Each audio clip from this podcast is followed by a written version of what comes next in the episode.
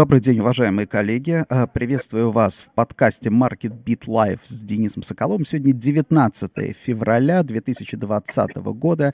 И сегодня я приготовил для вас не только несколько интересных тем, но и интереснейшего собеседника. К нам по скайпу присоединится Анна Шепелева, директор э, департамента исследований компании CBRE. С Анной мы поговорим чуть-чуть позже, а сейчас я хотел бы а, рассказать про самые главные новости и немножко такой вот технической информации информацией. А, коллеги, напоминаю вам, что вообще а, концепция MarketBit предусматривает, что наши а, как бы отчеты, информация, она идет по многим каналам. Поэтому существует в Фейсбуке группа MarketBeat, есть Телеграм-канал MarketBeat, есть YouTube-канал MarketBeat и есть подкасты MarketBeat Live, поэтому, пожалуйста, подписывайтесь на эти подкасты. Если у вас нет времени слушать в прямом эфире и вы не хотите смотреть на YouTube, подписывайтесь в вашей а, программе для работы с подкастами, и вы будете получать еженедельные подкасты. Итак, для начала, а, для начала самые важные новости на сегодняшний день? Я считаю, ну, как бы по моему собственному выбору. Ну, во-первых, конечно, это сделка с акциями Сбербанка и, по сути дела, выкачка из 2 э, триллионов рублей из Фонда национального благосостояния и отправка будущее их в национальные проекты. Для нас это, в принципе, хорошо. Это означает, что, собственно, будут какие-то инвестиционные проекты, в которых так или иначе бизнес может поучаствовать. Вторая э, важная информация – это, конечно, запрет запрет, вот с 20 числа у нас начинает действовать запрет а, на посещение Российской Федерации китайцами, китайскими туристами деловыми, туристами простыми и так далее. На самом деле, вроде бы как, а, с одной стороны, это хорошая информация, с другой стороны, напомню вам, что а, взаимоотношения с Китаем у нас специфические. Вы ни в одной статье, ни в одной газете, ни в одном журнале не найдете критическую информацию, критические высказывания в российские, я имею в виду, в адрес а, Китая Китая и политики, проводимой Китаем. То есть на самом деле у нас как бы достаточно жестко действует в этом отношении цензура, и я так понимаю, что это сделано при участии, собственно, наших китайских партнеров. Как китайские партнеры отнесутся к тому, что возник запрет, что мы установили запрет на э, туризм на поездки, сказать трудно, но я боюсь, что это может, в принципе, теоретически привести к охлаждению отношений.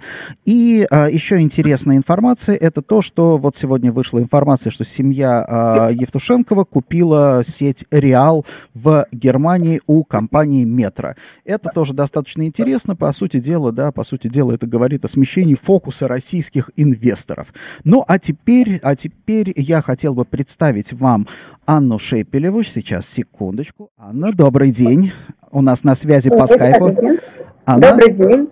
Так, слышно, сл- слышно хорошо. А, Анна возглавляет отдел исследований в компании CBRE, работает на рынке недвижимости уже очень-очень давно. Я очень рад, что ты сегодня присоединилась. И а, для начала я хотел бы попросить тебя дать небольшой обзор со своей точки зрения. А то я в подкастах все время рассказываю о том, как что я вижу, там какие у меня мысли и так далее. Вот как ты видишь итоги прошлого года и самое главное прогнозы на 2020. Анна. Денис, спасибо большое за приглашение. Для меня, на самом деле, это большая честь, э, потому что Денис для меня всегда был тем человеком, на которого я равнялась в части аналитики, несмотря на то, что на рынке я давно. А, такой э, тип общения мы исследуем в первый раз, вот, но попробуем, чтобы это было интересно.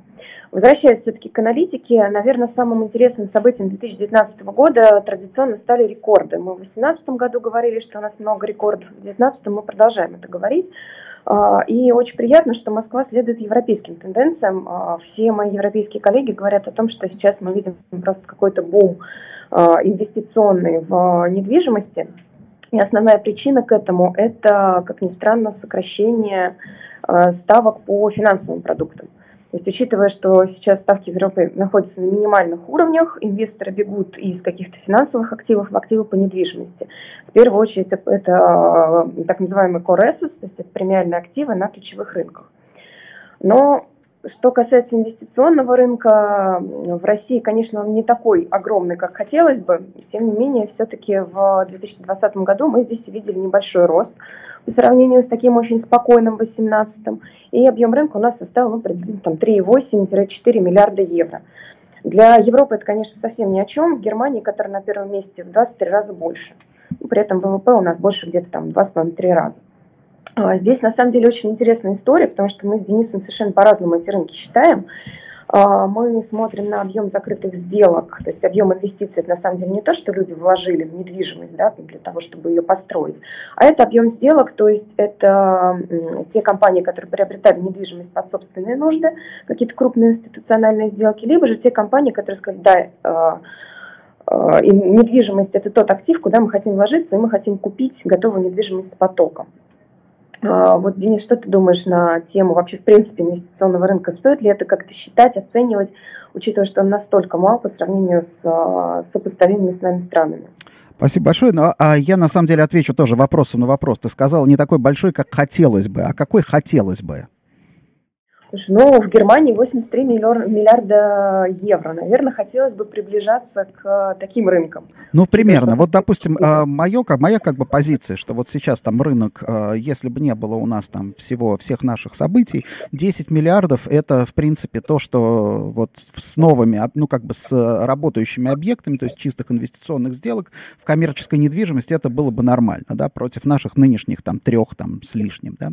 Вот. А я, на самом деле, ну, моя позиция позиции а, здесь а, сложная, если честно, потому что когда мы сравниваем, там, допустим, наш инвестиционный рынок с а, зарубежным инвестиционным рынком, здесь важно, что мы должны сравнивать рынок с рынком. У нас все-таки как такового сейчас рынка нет, связано это все с, в общем-то, санкциями и с отсутствием международного капитала, да, и даже мне многие там говорят, а какой, в общем-то, санкций-то нету никаких, да, то есть каждая иностранная компания может прийти и купить любой актив, и, в принципе, здесь нету нету никаких проблем с этим. Это правда.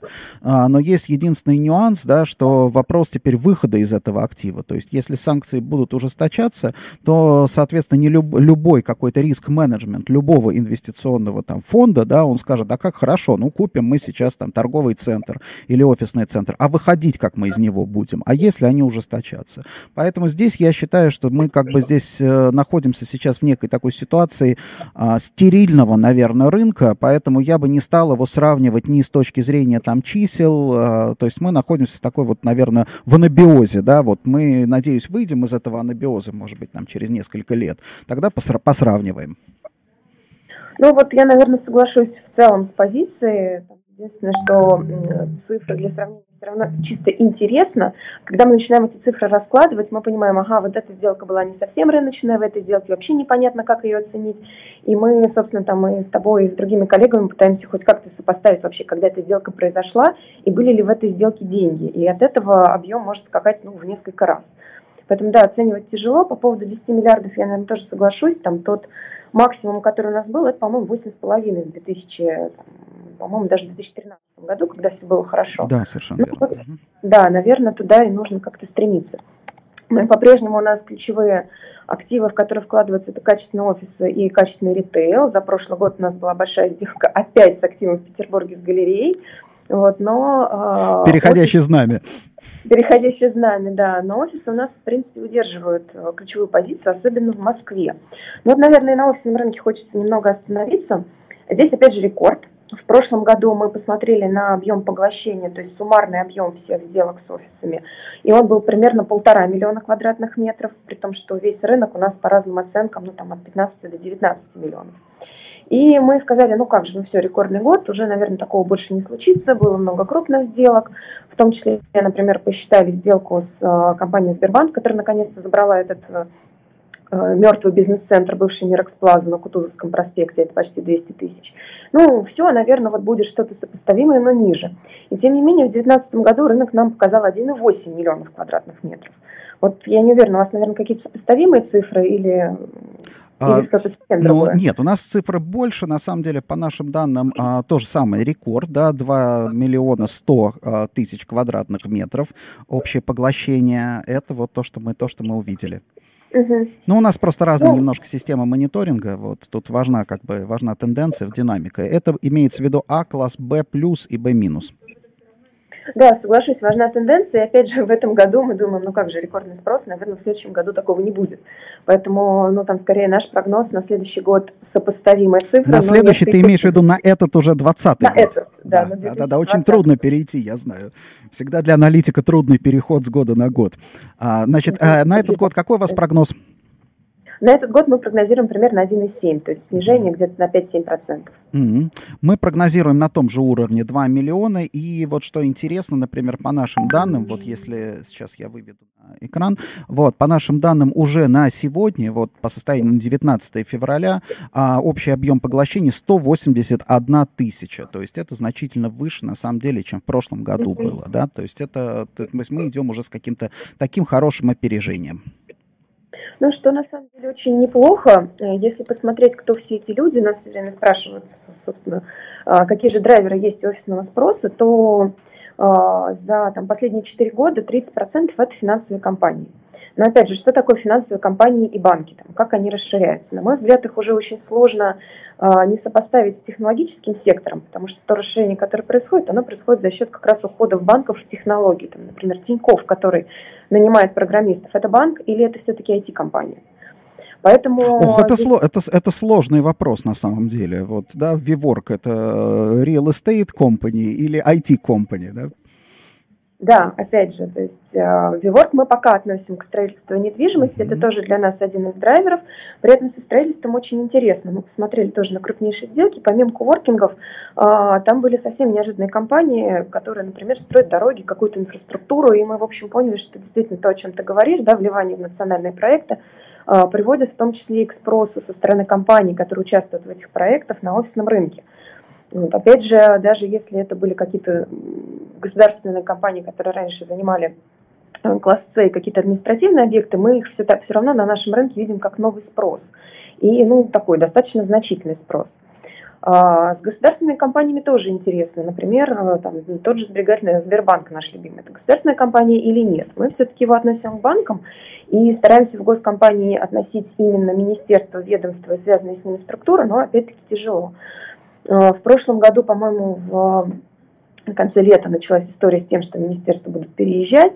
Э, я посмотрела ключевые объекты, это порядка 15 зданий. Если их так очень примерно померить, то это примерно там 300-350 тысяч. Ну, накинем еще там какой-то процент э, этих ведомств, которые сидят где-то отдельно, ну, то есть 4, там, в районе 400 тысяч, полумиллиона – у нас будет спрос только со стороны государственных компаний. Конечно, учитывая скорость принятия решений, скорее всего, он будет не весь в этом году, а как-то распределиться на ближайшие несколько лет, но очень такой значительный драйвер. И очень приятно видеть наших соседей в IQ-квартале. Это несколько министерств которые переехали в начале прошлого года, как они адаптируются, как, как они, собственно, себя чувствуют в Москва-Сити. И мы, в общем-то, видим, мы даже проводили опрос а, среди арендаторов Сити, и видим, что на самом деле люди не так уж плохо этот э, субрынок оценивают. То есть если раньше это был прям кошмар-кошмар, мы туда не поедем, там нет ничего, то сейчас, ну что ж, неплохо, да, не сразу, но тем не менее лучше, чем ожидалось. Поэтому... Хорошо, спасибо. Скажи мне, пожалуйста, а вот по ставкам какие у вас ожидания на этот год? Да, это самое интересное на самом деле, потому что спрос у нас активно растет уже третий год, а вот ставки так прям активно не растут. По итогам прошлого года в классе А мы получили ставку 35 тысяч, это в пределах третьего транспортного кольца.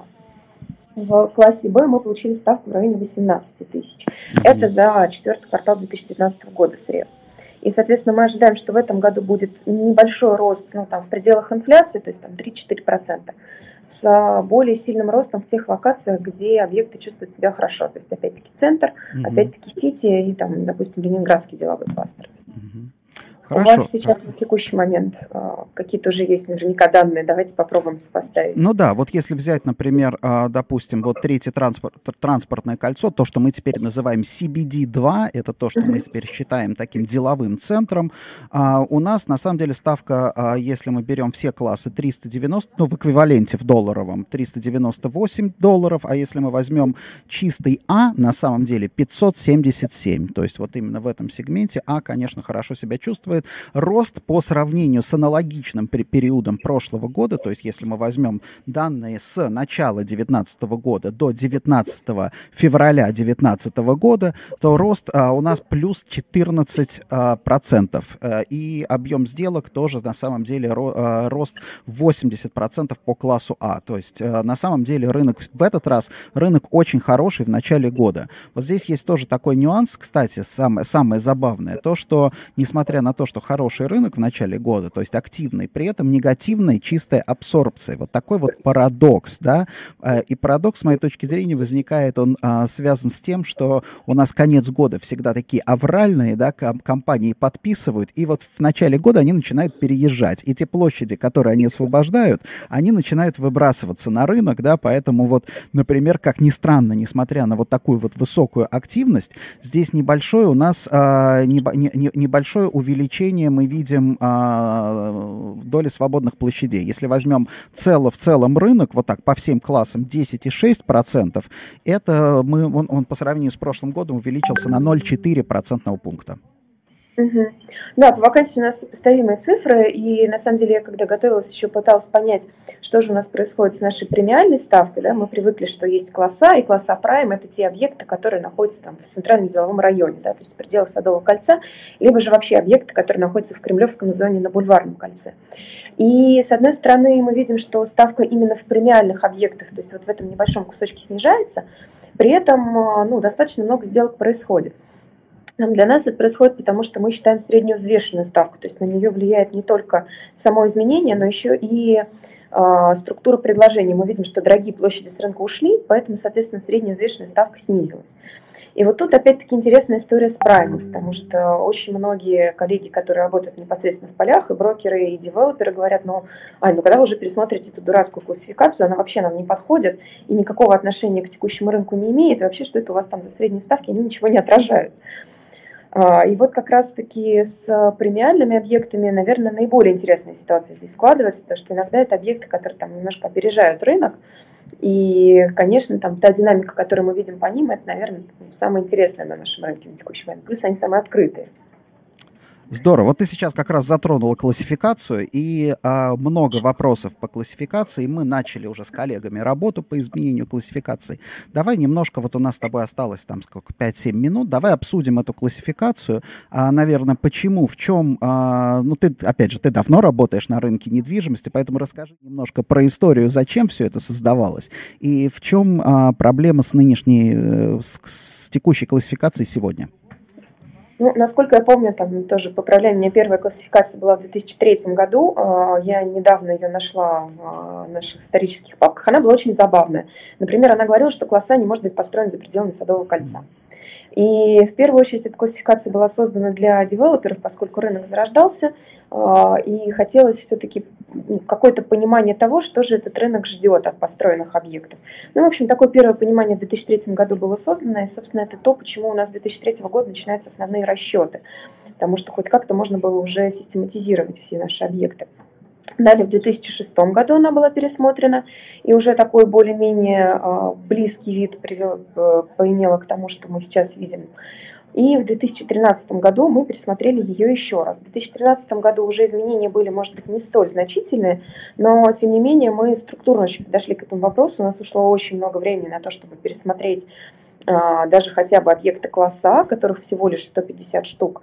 И, конечно, закрытость рынка нам здесь совершенно не помогала, потому что даже там, несмотря на то, что собирается 5 компаний, да, как ты помнишь, мы очень долго спорили, а все-таки этот объект в классе А или в классе Б, а все-таки какие же у них потолки, а все-таки какая же у них мощность. Если есть вещи, которые мы можем визуально оценить, и мы постарались максимально вот такие оцениваемые вещи как раз-таки внести в текущую версию, то есть очень много вещей, которые оценить достаточно сложно. Например, качество отделки, да, ну вот качественные или нет. А, тяжело.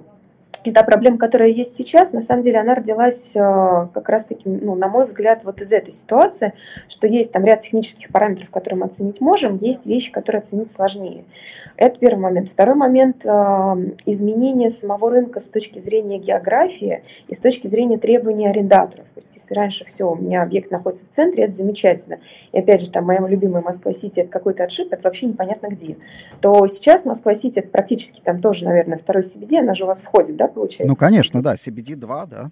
Третье кольцо. И опять же, да, возникает вопрос, а почему вот у нас чудесный объект на МКАДе, почему он не может быть классом А? И вот эта дифференциация, ставки у нас могут отличаться в два раза в классе А, как раз-таки приводит к тому, что как бы, хочется какие-то требования получить более конкретные, которые бы дали нам а, более конкретное понимание по ставкам аренды, более конкретную разбивку и по качеству объектов, опять же. Но вот с моей точки зрения, да, то есть для чего вообще нужна классификация? Классификация нужна для того, чтобы разделить множество, да, достаточно по каким-то характерным признакам. Вот сейчас, например, технические показатели здания, да, они не слишком, наверное, важны, потому что девелоперы, вот сегодняшние девелоперы, они умеют строить, они знают, как построить хорошее здание.